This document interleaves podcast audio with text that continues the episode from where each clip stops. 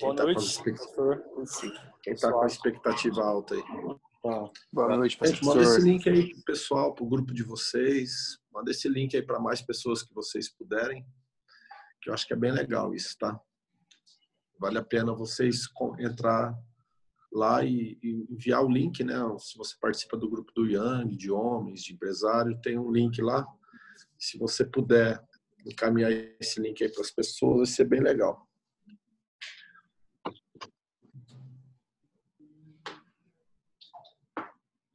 O tema de hoje é mortalidade infantil. Né? Vai, ser, vai ser bem legal falar sobre a questão da mortalidade infantil. E quando eu me refiro à mortalidade infantil, eu estou falando a respeito de morte prematura de discípulos, né? E também de discipuladores, né? Então, por isso eu vou tocar um pouquinho no assunto sobre batalha espiritual que é travada quando você se é, alinha, quando você entende que no reino de Deus a, a revelação do que do eu sou Cristo, né? Como Pedro falou para Jesus, tu és o Cristo, filho do Deus vivo, está no talmidim, no discípulo, no discípulo, né?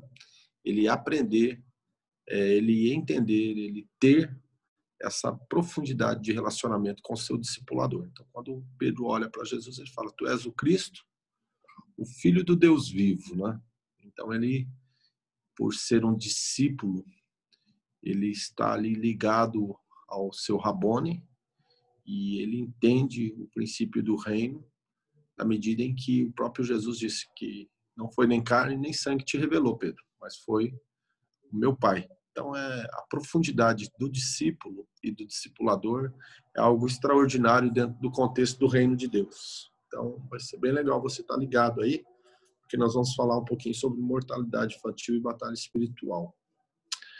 Tranquilo? Quem está com expectativas altas aí? Ó, o pessoal está entrando. Legal. Bem legal. Deixa eu ver quem está aí. Dá uma boa noite aí. O João, o Albert, o Lu. Pastor, boa noite. Pai do Senhor. Amém. Thiago Boa noite, Pequeno. pastorzão. Como é que você tá? Jean, Jean, gostei da camisa, hein, Jean? Bonita camisa, Fernandinho. Tô, tô sem vídeo, pastor, que eu tô na rua, tô caminhando aqui, chegando em casa. Tá nada, não. Olha aí o meu amigo Júnior.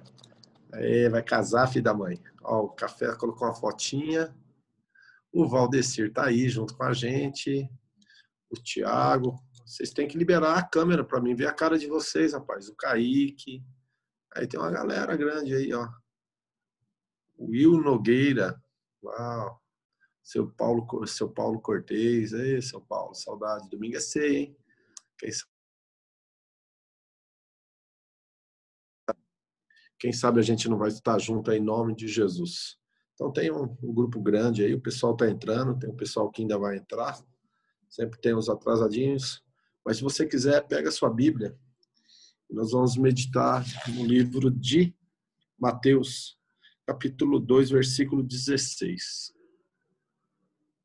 Vou explicar algumas coisas aí pertinentes a discípulo e discipulador. Quer colocar na tela aí, Albert? Mateus 2,16? Vou colocar, tá abrindo aqui. Beleza.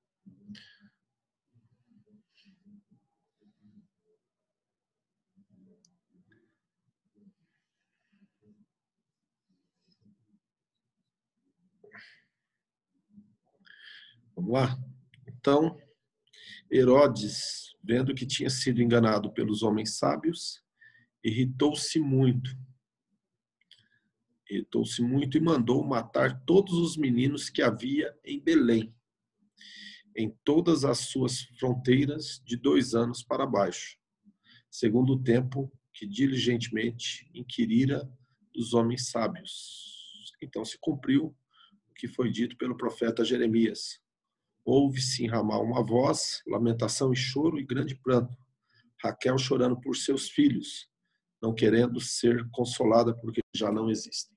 Amém? Se você estudar um pouco a palavra de Deus, você vai ver, por exemplo, quando Moisés ele nasce e ele é um grande libertador de Israel que iria tirar o povo do Egito. O faraó naqueles dias ele mandou que as parteiras matassem todos os meninos que nascessem, né? Então houve ali literalmente uma carnificina de bebês. E quando Jesus nasce, os sábios, né? Algumas traduções chamam eles de magos, mas eu gosto da tradução que diz sábios, aqueles que estudavam, aqueles que eram da tribo, é, como se fosse da tribo, não que sejam da tribo de Zacar, que eles conheciam né, os tempos. É, o Herodes ele manda matar as crianças também de dois anos para baixo. Por quê? Se você ler o livro sagrado, a Bíblia, você vai perceber que desde Gênesis, né, praticamente passando pelo Velho Testamento e, e também nos Evangelhos, existe sempre a questão da genealogia, né? Pai de fulano, filho de cicrano, né? Por quê? Porque a continuidade, né, a transferência que nós chamamos do gema, da essência, se dá através da genealogia. Obviamente que quando você chega no livro de Atos, e quem está lendo Atos aí, dá um sinal aí, dá um salve aí. Quem já leu Atos pelo menos duas vezes, desde o dia que eu lancei o desafio de ler 29 vezes? Bastante gente.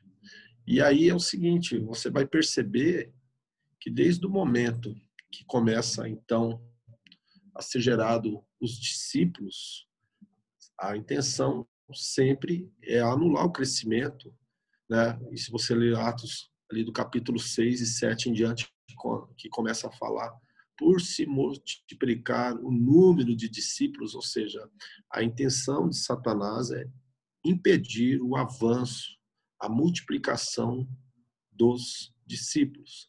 Assim como a intenção de Satanás sempre foi matar um, um libertador, o Cristo que haveria de vir, a intenção de Satanás não mudou. Ele quer parar. Se você ler, por exemplo, Atos capítulo 13, versículo 1 e 2 diz assim: na igreja de Antioquia havia mestres e profetas. E ah, o Espírito Santo disse: Separai-me para mim, a Barnabé e Saulo, para a obra que eu lhes tenho designado. Então você vai ver que existe ali a matriz, a matriz que é o discipulador e as matrizes que vão ser levantadas que são os discípulos. Então, que, que acontece nesse processo? A discórdia, contendas, invejas, acontece é, inimizades, porfias, facções, dissensões, que são lá as obras da carne que estão descritas no livro de Gálatas, do capítulo 5, versículo 12 em diante, você vai ver que existem várias obras da carne.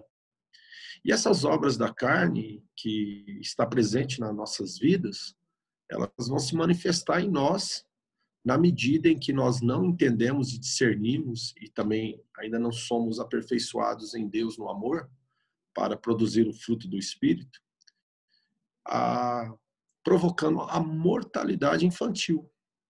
E então assim, a intenção de Satanás é que os filhos, os discípulos morram de inanição, ou seja, não sejam alimentados espiritualmente, que os discípulos eles se desconectem dos seus discipuladores para que não seja feita a transferência do GEMA. E eu quero abrir aqui um parênteses né, para ensinar algo importante para vocês. No reino de Deus, escreve aí, reino de Deus, a palavra enviado, ela é de suma importância. Não existe ninguém ninguém que possa dizer: estou fazendo é, evangelismo, estou plantando uma igreja, sou um missionário, fui plantado aqui neste lugar se não for enviado. A palavra apóstolo significa enviado. Então, assim, se não houver quem envie, né, automaticamente a pessoa vai se autodenominar, eu estou enviando.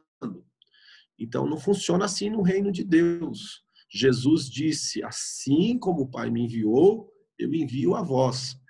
Então, você tem que ter consciência, meu querido, de que se você rompe relacionamento com o seu discipulador, com o seu pastor, com a autoridade espiritual sobre a tua vida, automaticamente você começa a procrastinar dentro do evangelho e você pode fazer muitas atividades. Escreve o que eu estou falando aí, ó.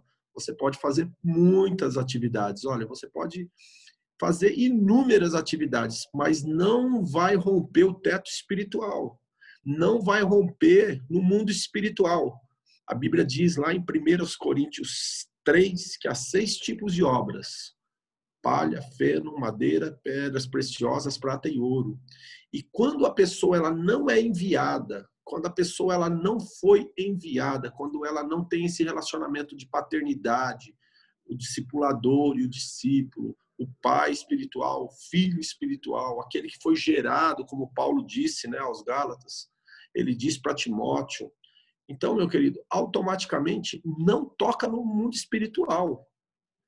Primeiro aos Coríntios, 1 João, capítulo 5, se não me engano, diz que há três que testificam no céu e três que testificam na terra. Então não tem como uma pessoa falar que vai fazer uma obra relevante se ninguém impôs as mãos sobre a vida dela, se essa pessoa não foi treinada, preparada, discipulada para ser enviada. Porque se não for enviado, não contém dentro de si mesmo a vida Preste atenção nisso, não contém em si mesmo a vida. Se tiver alguma coisa, não provém de Deus. Então, se você quiser ler João, 1 João, 2 João, 3 João, se você quiser ler Pedro, se você quiser ler as epístolas, as cartas, você tem que ter consciência de que o relacionamento entre discipulador e discípulo, pai espiritual, filho espiritual, pastor, né? E o filho espiritual, o pastor e, o, e a ovelha, vamos colocar assim que fica melhor, né? Pastor e a ovelha. Se não estiver num relacionamento aonde a centralidade desse relacionamento é Jesus, é o Espírito Santo, e isso é um, um relacionamento fraternal, aonde se desenvolve respeito, aonde se desenvolve o princípio da honra, pode fazer muita coisa. Pode espernear, pode gritar, pode fazer que nem o Fini Finéias, né? Pode pegar a arca, pode sambar em cima da arca, pode fazer barulho, mas não, não vai romper. Satanás vai dar gargalhadas. Vou usar um termo aqui, ó, rios de gargalhadas das pessoas que pensam que estão fazendo algo relevante. Então, essa primeira parte, esses primeiros 15 minutos, só estou estabelecendo o fundamento. Meu querido, se você é um discípulo, se você é um discipulador, você tem que entender que a base do reino de Deus é relacionamento. É relacionamento. Relacionamento de honra, de submissão, de respeito, de amor, de altruísmo, de serviço. E a gente caminha nessa direção. Portanto, é, eu não consigo gerar um discípulo de uma pessoa que eu vejo uma vez cada 15 dias, que ele não caminha perto, então, só aparece quando está na escala, sabe? Só aparece quando tem um interesse. Se você quer viver uma vida de discípulo, a palavra proximidade não é opcional. Você tem que caminhar junto. Você tem que estar tá perto. Por que, que eu estou falando isso? Aí eu volto no texto aqui. Que o Herodes, ele sempre vai querer mandar matar as crianças. Entendeu? O Herodes, ele não mudou. Ele continua sendo o mesmo. Ele sempre vai querer matar os talmidins. Ele sempre vai querer mandar matar as crianças de dois anos para baixo. Amém?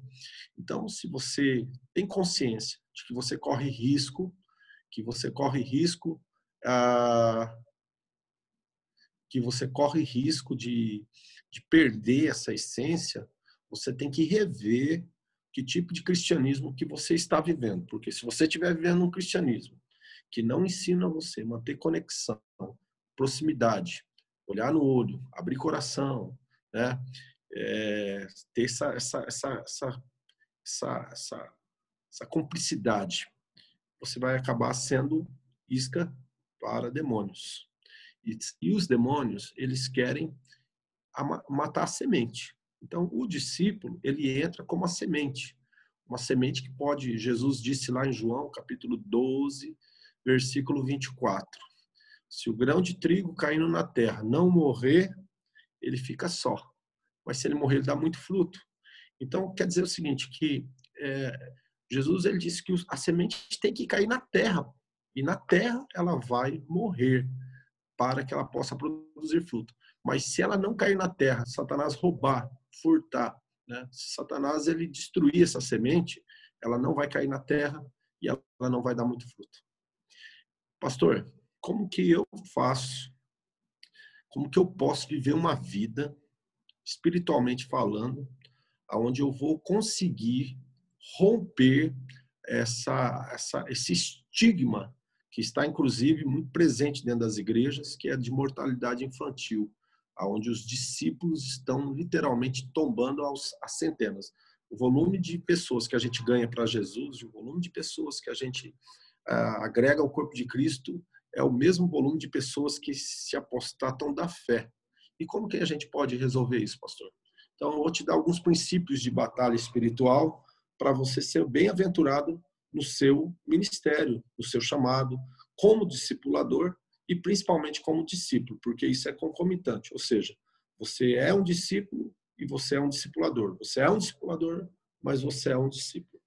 Então, primeira, primeira, primeira ênfase de uma pessoa que quer viver esta questão quanto a não é, ser acometido de mortalidade infantil, que é a morte do discípulo ou do discipulador. Número um, você tem que andar debaixo de autoridade, meu querido.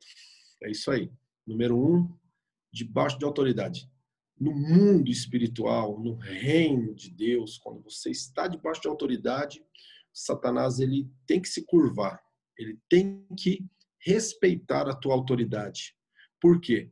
Porque se você não estiver debaixo de autoridade, se você estiver à revelia, se você estiver achando que você não precisa caminhar nessa teocracia, nessa hierarquia espiritual, você se iguala a ele, porque ele se rebelou contra a autoridade do seu pai, contra a autoridade de Deus.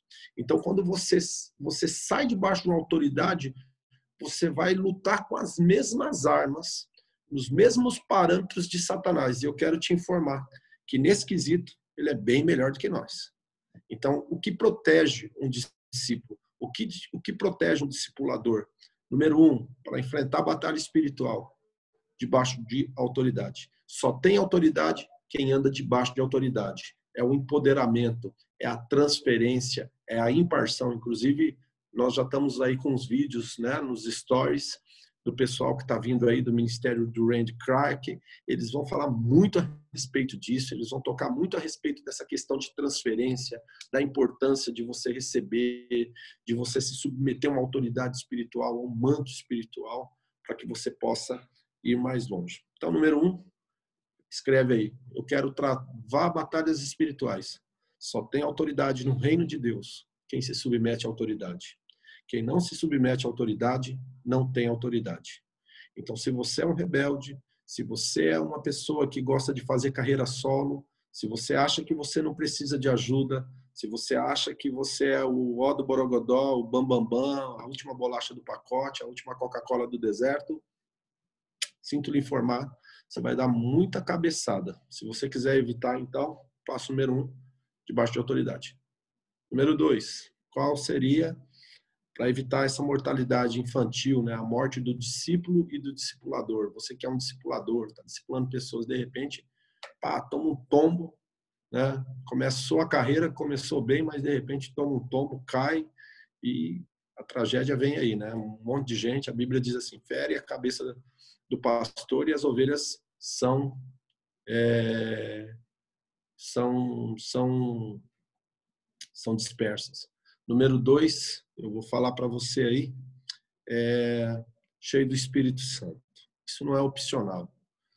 Não existe vitória espiritual se você não for dirigido, comandado, orientado, mentorizado pelo Espírito Santo. Se o Espírito Santo não tiver no teu centro, no teu cerne, governando a sua mente, suas emoções, se o Espírito Santo não tiver literalmente pegando a matéria-prima, que é a palavra, e usando como ferramenta, como é, arma, né? Paulo diz lá em Coríntios, as armas das nossas milícias, elas não são carnais, elas são espirituais, elas são poderosas em Deus para destruir sofismas e fortalezas. Então você tem que entender, meu querido, que a, a, a arma que você vai lutar é a arma do Espírito Santo. Então você precisa estar debaixo de autoridade, mas você precisa estar cheio do Espírito Santo. Como que eu faço para ser cheio do Espírito Santo? Número um, toma uma decisão em parar de pecar voluntariamente. Pecar todo mundo peca, mas você tem que entender que tem coisas que podem ser evitadas. Então você tem que tirar tempo com Deus, a sós, em oração. Você tem que ter um tempo de meditação na palavra. Você precisa jejuar esporadicamente, entendeu? Não tem como quebrar a carne, ficar mais sensível ao Espírito Santo sem jejum, entendeu? Tem pessoas que pensam que não vai ter que abrir mão de nada, é, é, é só né, Zeca Pagodinho, deixa a vida me levar, a vida leva eu, que vai dar tudo certo. E não é assim, tá? Eu posso falar para vocês sem nenhuma demagogia. É, de, já jejuei durante muitos anos da minha vida e hoje eu faço jejuns é, específicos, né? E olha, não é fácil. Agora mesmo fiquei um ano sem comer pão francês. Já faz, vai fazer um ano que eu não, não tomo sorvete, nem nem chupo sorvete, nem massa, nem nada. É, só para vocês terem uma ideia, já faz agora em dezembro faz um ano que eu não que eu não como hambúrguer, né? Olha, uma coisa que eu gosto tanto, ainda mais, né? É um lanche rápido, gostoso, ainda mais os gourmeticos que a gente encontra aí por aí. Então a pessoa tem que quebrar a carne, tem que falar não. Tem coisas que eu tenho dificuldade, eu falo não, eu vou jejuar porque senão eu não vou conseguir. Porque tem coisa que é só jejum. Então, para ser cheio do Espírito Santo, debaixo de autoridade, cheio do Espírito Santo.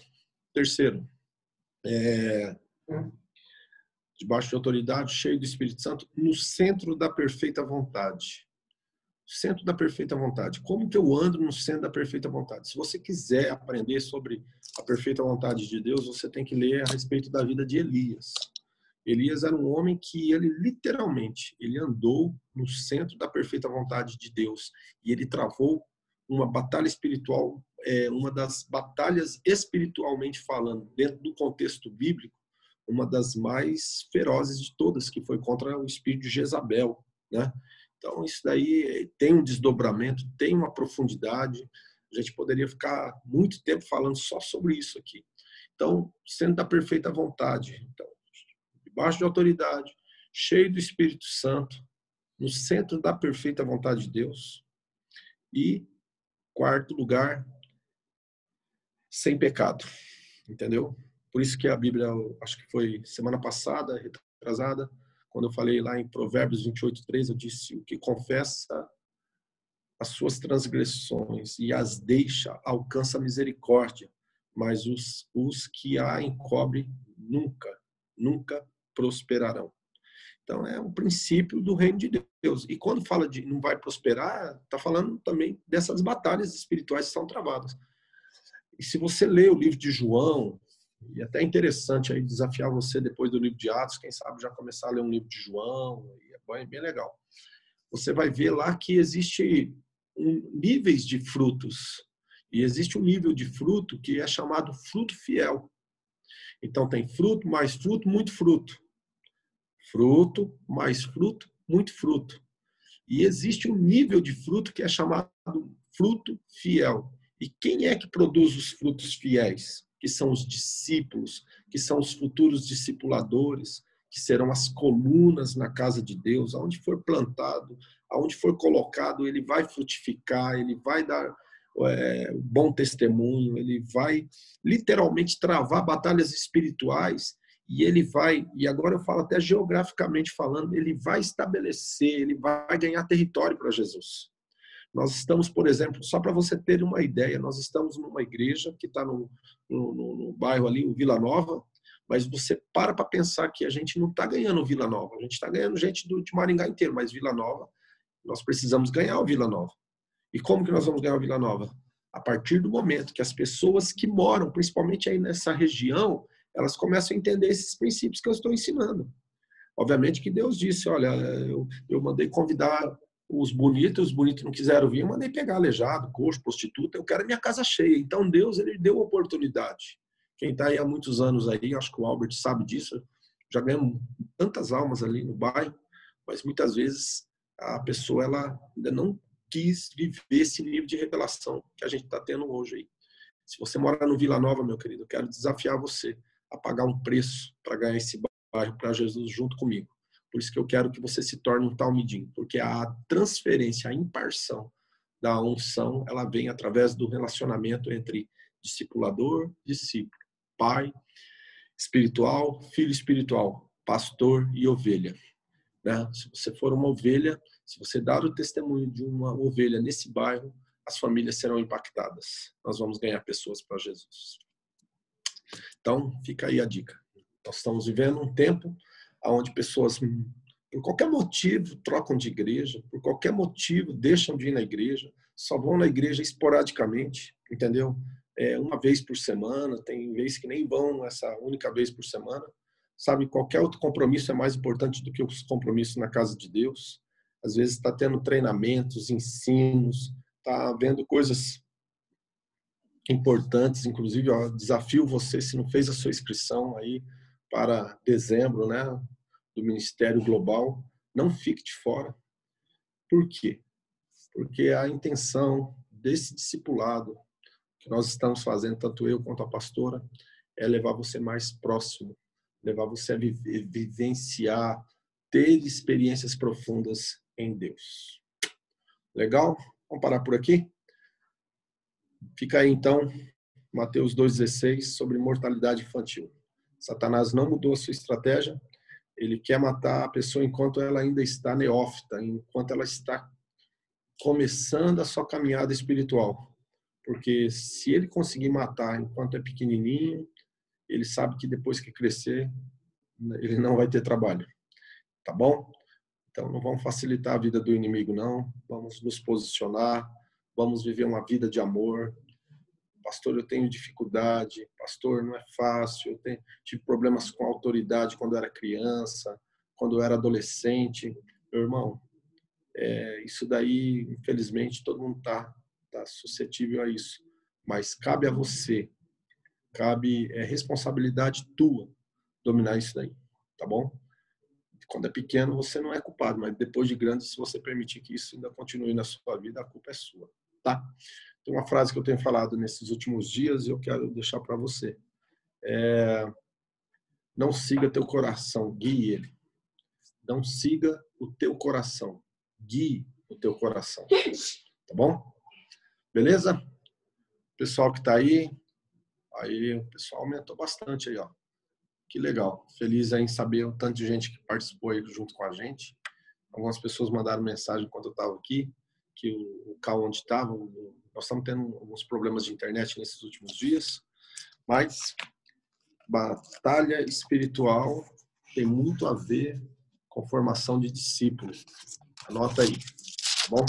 Se você morre, se você perde a sua batalha espiritual, quem perde é o reino de Deus. Que Deus abençoe a todos. Você tenha uma quinta-feira aí abençoadíssima. Às 22 horas nós vamos estar voltando lá no quadrangular Vida Nova para falar um pouquinho sobre a live, né, sobre tudo. E domingo é Santa Ceia, tá bom? Pastor Osana tem falado uma frase que eu tenho achado bem legal. Como que é a frase, amor? Quem é salvo não perde a Santa Ceia. Quem é salvo não perde a Santa Ceia. Boa noite a todos, que Deus abençoe. Boa noite, galera. Boa noite, boa noite. Valeu, rapaziada. Boa noite. Bom descanso.